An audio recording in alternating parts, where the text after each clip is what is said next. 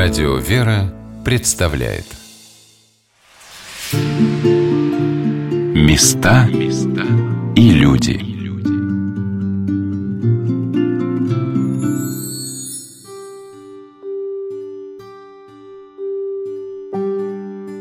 На территории Древней Руси христианство распространялось неравномерно, и еще долгое время некоторые племена оставались языческими – Здравствуйте, с вами Александр Ратников, и сегодня мы отправимся в город Орел. Здесь, в Орловской области, в свое время проживали вятичи, принявшие христианство на сто с лишним лет позже даты крещения Руси. Об этом говорит доктор исторических наук профессор Виктор Анатольевич Левцов. Русь создали древнюю Русь, Московскую Русь, создали всего несколько племен – и самыми крупными племенами славянскими, которые жили на территории Срединной России, являются племена Вятичей на юге, южнее Москвы. Москва – река практически граница Вятичей. И Кривичи, которые живут севернее Москвы. Вот эти два племени оставили свою культуру. Поэтому так отличается говорок на севере и на юге. На юге такое гортанное «га», а на севере оконе два разных племени, но очень родственных – и вот как раз Орловщина в самом эпицентре этой Южной России. Самых древних памятников, в том числе церковной архитектуры, здесь сохранилось не так уж много в силу постоянных войн и разрушений. Но если говорить о народном духе, то он здесь тот самый самобытный и могучий, который позволил этим территориям быть вечным и всегдашним щитом для середины, сердцевины нашей Родины. Поэтому можно гордиться, наверное, нашими предками, которые здесь жили. Вот этими предками, которые впитали соки тех великих этносов Востока и Запада, соединили их в себе и создали ни на что не похожую русскую православную цивилизацию. Именно цивилизацию. Если же говорить о христианстве, оно трудно завоевывало себе эти когда-то языческие области, и только в 1113 году Кукша крестил Вятича и был убит – и у нас есть монастырь святого Кукши, святыня Орловщины, который поставлен недавно на месте, которое почиталось столетиями.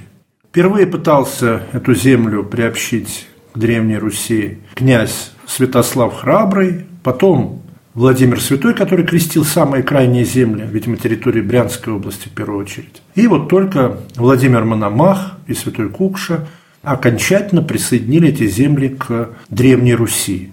Именно Отсюда шел подвиг святости, потому что князь этих земель, Михаил Черниговский, в эпоху Киевской Руси, эти земли входили в Черниговское княжество, он пожертвовал своей жизнью, чтобы не поклониться идолам татар языческим.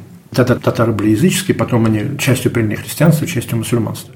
И с тех пор много, конечно, мучеников именно на этих землях, мучеников за веру. Там, где вера прививается с трудом, там она крепка, ибо стоит на крови мучеников. И таков характер Орловщины до сих пор. Родившийся из синтеза разных этносов, получивших позднее, но очень серьезное осмысление своего крещения, Орловщина сегодня продолжает быть на переднем рубеже борьбы. Борьбы с иноверием, борьбы с разложением, борьбы с традициями и за традиции, борьбы за Россию. Здесь Екатерина Великой, на месте, где когда-то была Орловская крепость, основывается уже в новом качестве Орел. В 1778 году Орел становится центром одной из крупнейших губерний России. Она была в три раза больше, чем сегодняшняя Орловская область. Орловщина не сохранила крупных каменных построек седой древности. Они в основном существовали деревянные и не раз были сжигаемы в период войн. Здесь сохранились старые городища, но на них мы не найдем уже никаких следов древних церквей. Все это уже просто даже, как правило, кладбище. Вот эти древние погосты здесь тысячелетние. В них находят погребенных еще самых первых христиан. Но мы видим, что уже с 16-17 века эти земли, освоенные московским государством, органично вошедшие в ее состав и ставшие сердцем Московской Руси, щитом Московской Руси, породили сначала самые старые сооружения. Это, в первую очередь, соборы и монастыри. Это Богоявленская церковь в Орле, самое старое каменное сооружение в городе.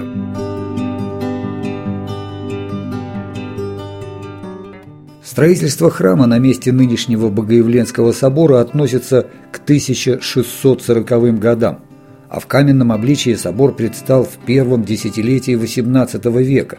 В 1822 году ему дан статус кафедрального собора. Храм неоднократно перестраивался, но в начале XX века Богоявленский собор входил в число 23 православных храмов города Орла, а в приходе числилось 800 душ обоего пола. После событий 1917 года собор неоднократно закрывался, и его новейшая история начинается с 1994 года. Рассказывает благочинный города Орла настоятель Богоявленского собора протеерей Александр Прищепа. Богоявленский храм – это самый старинный храм города Орла. Это же Стрелка, это место, откуда начинался, собственно, Орел. И имеет он уже достаточно большую историю. Я считаю, это один из красивейших храмов города. И Самое знаменательное событие то, что 28 июля 2016 года впервые в истории Орел посетил патриарх Московский всея Руси Кирилл. И вот главное богослужение, божественная литургия была совершена как раз в Свято-Богоявленском соборе города Орла. Я хотел бы особенно выразить теплое свое чувство искреннее в связи с возможностью посетить Орел. Никогда еще патриарх не вступал на эту землю. А ведь это Орловская земля, житница русская. Всегда было так – она кормила очень многих, но одновременно она воспитывала и воинов, людей, способных защищать свое Отечество. И ныне Орел – это город воинской славы, и мы знаем, какие судьбоносные события, связанные со Второй мировой Великой Отечественной войной, произошли здесь, на этой земле. Я знаю также о том, как разорена была церковная жизнь на Орловщине – и поэтому благодарю всех, владыку митрополита, владыку Ливенского, господина губернатора, власти и весь народ Орловщины, всех вас, мои дорогие, за возрождение веры на этой земле. Каждый из нас должен вносить свой вклад, чтобы заповеди великого князя Владимира жили в нашем народе чтобы, основываясь на его опыте, основываясь на тысячелетнем опыте церкви нашей, мы научились жить в мире друг с другом и в согласии. Будь то семейная жизнь, будь то жизнь трудового коллектива, будь то город, село или страна. И да поможет нам Господь через молитву ко святому равноапостольному князю, оставаться верным тем заветам, которые он нам завещал, тем самым преобразуя и изменяя к лучшему тысячелетний лик нашего Отечества. В память о пребывании в этом соборе я бы хотел преподнести икону святых благоверных князей страстотерпцев Бориса и Глеба. Они погибли в тот же год, в какой умер и князь Владимир. И поэтому, празднуя сегодня кончину великого князя, мы празднуем, вспоминаем и их кончину, которая была не в этот день, но в тот же самый год. Они были первыми святыми, засвидетельствовавшими верность Христу своей кровью. Пусть их образ пребывает в этом святом храме, где патриарх впервые совершил божественную литургию вместе со всеми вами на Орловской земле.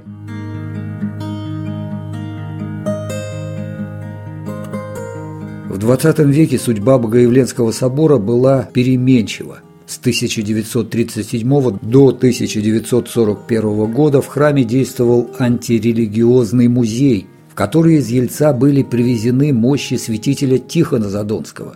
В годы Великой Отечественной войны храм вновь стал кафедральным собором Орловской епархии. С началом очередных гонений на церковь при Хрущеве в октябре 1961 года мощи Задонского чудотворца оказались в запасниках местного краеведческого музея. Храм был закрыт в 1962 году и приспособлен под кукольный театр, для чего подвергся значительным перестройкам внутри. И лишь в 1994 году церковь была передана общине верующих. С тех пор началось активное восстановление храма – говорит настоятель протеерей Александр Прищепа.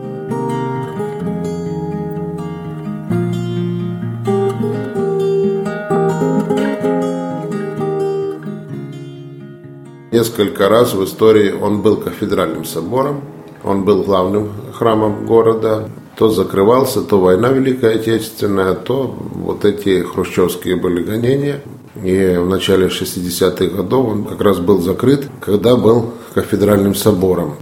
Вы знаете, вот это само слово, если его этого слова мы не добавляем, что он кафедральный, не умаляет его красоты, его достоинства, его значимости для жителей города Орла.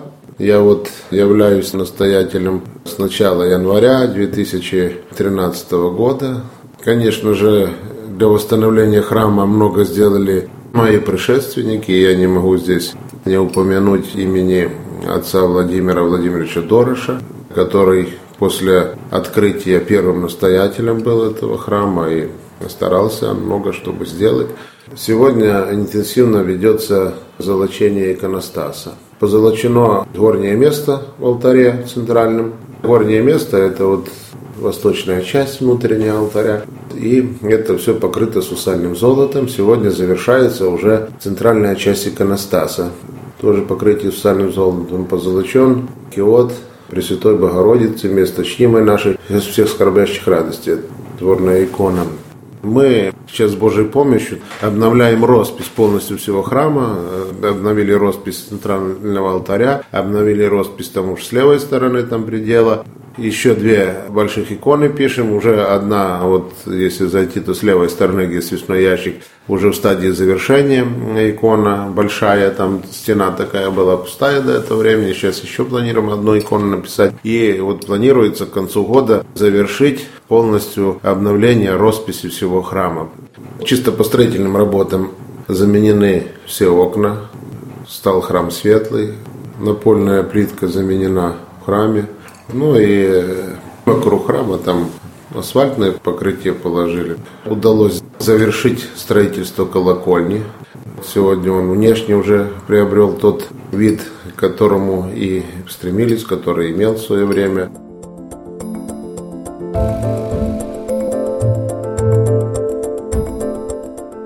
С XIX века колокольня Богоявленского собора славилась своими звонами далеко за пределами Орла – 1822 году для храма был вылит особый колокол, звук которого был отмечен как «ясный». Тогда же последовал указ Орловского епископа, прежде благовеста Богоявленского ни в каком приходе его не начинать. Однако в 1939 году колокольня была разобрана на кирпичи. В 2005 году для храма был отлит самый большой в Орловской области колокол весом 5,5 тонн, а чуть позже набор из 9 колоколов общим весом чуть менее 7 тонн.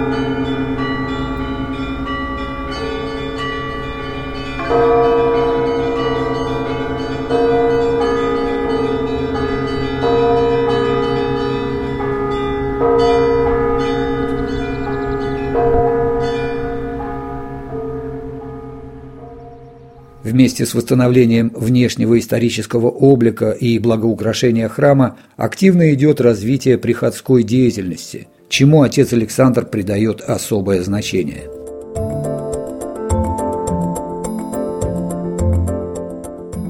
При храме действует воскресная школа, ну, правда, где-то порядка 40 у нас учеников там.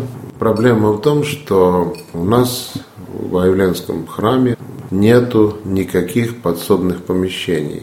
И очень проблематично построить, так как такая историческая территория, и вот историки наши, работники культуры категорически запрещают, закон, значит, который запрещает там что-либо строить. Ну, в этом направлении ведется работа, но очень все это непросто, и вы знаете, если мы говорили, что бюрократия была в советское время, я сегодня эту бюрократию вижу еще больше. Тогда можно было лучше договориться, решить проблемы, чем это сегодня. Поэтому нету помещения, чтобы полноценную школу вот эту открыть. То мы арендовали в Краеведческом музее. Сейчас тоже где-то там перебиваемся. Ну, единственное, что отдали вот на Посадской помещение. Это был бывшая церковно-приходская школа Троице-Васильского храма. Ну, я думаю, что многие слышали, потому что мы еще не успели это помещение получить, оформить документы, как уже трижды вызывали в суд, потому что наши культурные деятели очень заботятся о том, чтобы культурное наследие сохранилось. И то, что стояло оно, никому не принадлежало. Крышу там кто-то содрал, дождь заливал, все это сгнило. Это деревянное помещение. Все это практически уже пришло в такую негодность. Вообще, по-хорошему, там бы надо бы его снести. И, ну, извините, я не хочу сказать, что я прям такой вообще не ценитель нашей старины, нашей культуры. Да? Но когда вещь прошла в негодность, ее практически нельзя отреставрировать. Ну что с этого делать? Вот как-то хотелось бы, конечно, найти общий язык и понимание у всех, что да, пусть мы сделаем, пусть мы по этому проекту, который был раньше. Если говорить то, что в старину у нас были хорошие мастера – я не могу сказать, что сегодня их нет. Понимаете? Ну да, материалы стали другие, скажем так, ну те же иконы. Да, когда-то в старину там состав красок был он определенный, но она была, конечно, более такая устойчивая. Все. Ну, вы знаете, и сегодня есть прекрасные тоже материалы, и наши есть иконописцы, которые очень прекрасные иконы пишут, даже наши орловские иконописцы. Здесь нельзя сказать, что уже, если, если оно сегодняшнее, то оно совсем какое-то никудышнее ну, надо просто понимать о цели, которой должна служить та или другая вещь. Мы как раз там на Посадской планируем сделать православный такой молодежный центр. Вот там, я думаю, что будет место и для воскресной школы. Хотя, понимаете, вот можно арендовать помещение, но когда это в ограде церковной детки занимаются, и вот они за оградой, это все-таки две разных вещи. Поэтому все-таки как-то и хотелось бы э, с Божьей помощью решить проблему, чтобы хоть небольшое помещение, хотя бы один класс, чтобы был на территории именно храма. Есть у нас церковное пение, причем детский хор вот-вот споет литургию, полностью всю литургию. Кокарев Юрий Георгиевич, есть такой преподаватель, я думаю, что в Орле его знают многие. Это замечательный человек, талантливый человек, которому Господь дал дар не просто понимать пение, петь самому, но еще дар вот этого педагогического опыта, что он может детям это передать, он может их научить. Есть воскресная школа для взрослых. Занятия проводит верующий человек, прихожанин хороший, преподаватель Института культуры, это Роман Комраков. Тоже они прекрасно встречаются, многие обсуждают проблемы, там и чаепитие в них, и все. И при Богоявленском храме еще ведется работа с людьми, лишенными слуха, глухонемимы, так сказать. Это священник Сергей Гаврюшин, он их духовник, он их кормляет. И каждую литургию раннюю есть человек, который занимается сурдопереводом для глухонемых. Часто они посещают прекрасные люди, хоть они имеют такие физические лишения, но они очень-очень прекрасные, это душа видно по глазам. Стараемся тоже им как-то там какие-то подарочки, поездки по святым местам паломнические, там я помогаю с транспортом, чтобы они проехали, и чувствуется, что они как раз церковью живут. При храме создано молодежное общество, Богоявленская семья, тоже одно из немногочисленных, которые есть в Орле. Орле не особо там как-то вот эта работа ведется с молодежью. Ведется она, но именно таких мало обществ. Вообще молодые прекрасные люди собираются, и причем их не надо никуда толкать, у них очень множество своих идей. Вот там они очень интенсивно используют интернет-актив, там они все эти соцсети задействуют. В их головах очень много хороших идей, хороших проектов. Они там как раз с социальным отделом взаимодействуют, потому что там они находят где-то там с Москвы, можно сюда в Орел, какие-то пакеты, там продукты малоимущим там семьям помогать. Занимаются они этим. Я очень рад, что есть такое молодежное общество, и причем это, я говорю, там, если у нас, допустим, там этих 20 человек постоянных есть, то они как раз со всем городом, со всеми храмами, со всеми приходами, они взаимодействуют, и это вот они дают огромный импульс такой деятельности.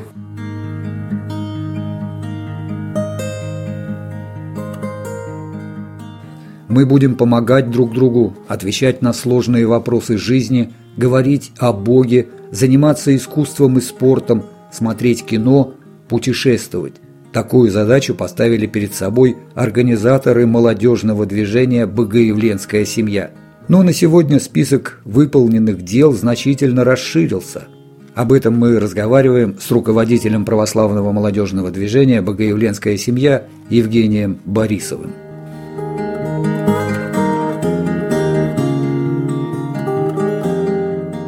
Есть такое понятие «работа с молодежью». Оно существует еще с советских времен, и самой молодежи это понятие крайне неприятно, поскольку в таком случае молодежь выступает неким объектом чьей-то работы. Молодые люди гораздо большим вниманием, с гораздо большим желанием входят в какую-то деятельность, когда они сами являются субъектом этой деятельности и когда они видят результаты своей работы. В Русской Православной Церкви существовало уже с 90-х годов. Такое понятие, как работа с молодежью, молодежные отделы. И после того, как в нашей стране стало активно развиваться волонтерское движение, это произошло в начале уже 2010-х годов, очень сильно это было подстегнуто именно Олимпийскими играми, когда вот это само слово волонтер-доброволец получило новое звучание, везде стали создаваться волонтерские центры, и русская православная церковь, те ее представители, которые хотят, чтобы молодежь более активно могла подключаться к церковной жизни, они, скажем так, попытались применить вот этот опыт на церковной стезе. И я сам лично был свидетелем вот этих крупнейших мероприятий, где участвовали волонтеры, и универсиада в Казани, и Олимпиада в Сочи. И именно после них произошло первое крупное событие, где участвовали волонтеры православной церкви. Это было 700-летие Сергия Радонежского в 2014 году. И после этого во многих регионах стали появляться такие добровольческие православные молодежные движения. Очень важный фактор такой вот волонтерской добровольческой работе, что люди видят результат своей работы, они видят отдачу от сделанного дела. И отец Александр Прищепа, настоятель Боголевского собора, уже имел опыт создания молодежного движения в городе Ливно, в Георгиевском храме, движение Кама Гридеши, и как-то мы с ним обсуждали такую возможность и организации подобной работы у нас, и он предложил создать такое движение на базе Богоявленского собора. И такое движение появилось весной 2015 года. Оно получило название «Богоявленская семья». В этом названии сплотилось необычайно тесное содружество молодых людей, братство и сестричество в одном слове. Сразу после первых встреч, которые ну, проходили просто как встречи со священником, мы стали искать объекты приложения вот этой молодежной энергии, направленные на позитивное изменение окружающего мира. Сразу практически и к нам стали приходить люди, и у нас наладился контакт с крупными медицинскими учреждениями. Допустим, одним из первых наших проектов стал сбор средств для того, чтобы дети-отказники в нашей детской областной больнице, которая находится в отделении для новорожденных, получали средства ухода. Условно говоря, есть государственные нормативы обеспечения таких детей. Там ребенку полагается условно три памперса в сутки новорожденным. Но понятно, что живой человек не может жить по расписаниям, и уже больше трех лет ежемесячно наши волонтеры работают с благотворителями, собирают копеечки каждый месяц мы привозим туда, в детскую больницу, партию вот таких вот средств ухода для этих детей. У нас есть полный контакт с руководством учреждения, которое нам ставит задачи, потому что необходимо. У нас есть группа молодых инвалидов с задержками умственного развития, которым уже каждый месяц в течение трех лет наши волонтеры приходят и проводят развивающие занятия. То есть постепенно стала формироваться такая организация, которая включает в себя несколько направлений, прежде всего волонтерского характера, в которых молодые люди могут участвовать, свою позитивную энергию реализовывать, помогать тем, кому нужна помощь, и, соответственно, сплачиваться вокруг этого и вокруг церкви, потому что мы не просто какое-то общественно-волонтерское движение, мы хотим, чтобы молодые люди жизнь свою могли строить вокруг церкви, и они регулярно участвуют в таинствах, у нас проходят молодежные литургии, встречи со священниками, и походы, и обсуждение кинофильмов. И мы стали одной из достаточно крупных волонтерских организаций нашего города. И в 2016 году, когда к нам состоялся визит святейшего патриарха Кирилла. На нас лежала одна из функций организации массового пребывания людей на мероприятии. Это потребовало большого количества волонтеров. Сразу же было принесение мощей у села Афонского, которое проходило в год тысячелетия русского монашества на Афоне. Также наши волонтеры выполняли всю необходимую работу, их работа получила высокую оценку. И дальше, слава богу, движение развивается. И потихонечку мы пытаемся применить свои силы в тех направлениях, где государство не может полностью покрыть потребности нуждающихся людей. У нас сейчас стало постепенно вырабатываться еще одно направление. Много лет мы ездили по детским домам нашей области. Как делают это обычно волонтеры? Приехали с гармошками, с конфетами, попели, поплясали, конфеты детям подарили и уехали. К воспитанникам детских домов практически не каждый день, да, но несколько раз в неделю приезжают вот такие волонтеры, люди, которые хотят сделать что-то доброе, они не очень понимают, как они это могут сделать, и ограничиваются стандартным набором. Про то, что детям, воспитанникам интернатов, которые 18 лет выйдут за границы учреждения, мало сказать, от этого не холодно, не жарко, от такой работы. В это вбухиваются колоссальные средства и просто обогревается атмосфера. И наш руководитель молодежного отдела священник Дионисий Костомаров, который имеет колоссальный опыт волонтерской работы, предложил построить такую программу. Давайте поможем тем ребятам, которые не имеют никакого представления об окружающей жизни, поступить хоть в какое-то учебное заведение и помочь им как-то состояться в жизни, потому что у них очень печальный жизненный сценарий, они выходят, 18 лет их обманывают с жильем, они пропивают, попадают в тюрьму и так далее, и так далее. Только несколько процентов из них уходят нормальными людьми. И сейчас вот наши волонтеры прекратили поездки с конфетами и с гармошками по детским домам. Мы сконцентрировались на том, чтобы воспитанники этих домов могли подготовиться к поступлению в одно из училищ. Наши волонтеры стали искать репетиторов, кто-то из них сам выступает в качестве репетиторов. Они стали работать по сбору средств для того, чтобы работу этих репетиторов оплачивать. Надеемся, что такой проект принесет результат.